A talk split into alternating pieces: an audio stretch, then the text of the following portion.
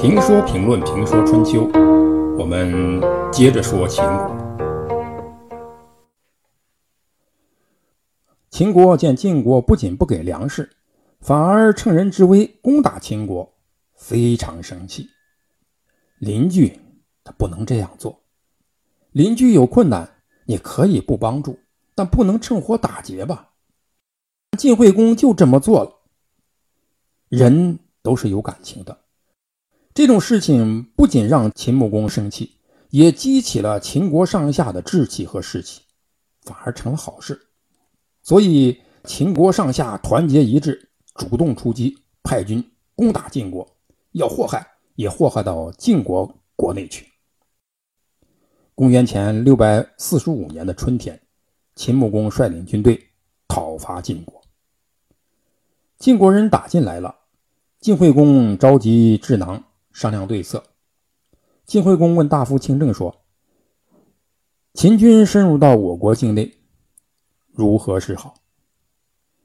清正说：“秦国护送您回国，您却违背约定，不给秦国土地。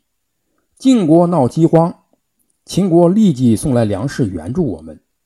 秦国闹饥荒，晋国不仅不给援助，反而借机攻打人家。”今天秦军打入国境，不也应该吗？庆政的态度一直是很明确的，就是对秦国要报恩。但这个时候讲这种话，显然无助于晋惠公。别人都打进来了，总得表示个态度吧？晋惠公就让韩简啊，就让大夫韩简去挑战。韩简作为晋惠公的代理人，向秦穆公表达了意思，说。当初贵国君主的恩惠，寡人我不敢忘记。寡人我带领了众多的士兵，没办法就这样解散。您如果退兵，咱们就不打这一仗，那是最好不过的了。如果您不退兵，寡人我是不敢回避您的命令，与您交战的。秦穆公双手横向持着兵戈，让晋惠公的代理人韩简。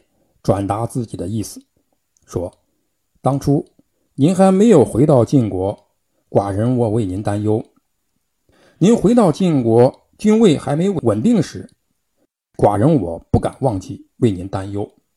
现在您已经做了国君，而且做的还挺稳当，那就请您准备好您的军力，咱们较量一下，看看您到底有多大能耐。”韩简领命而回。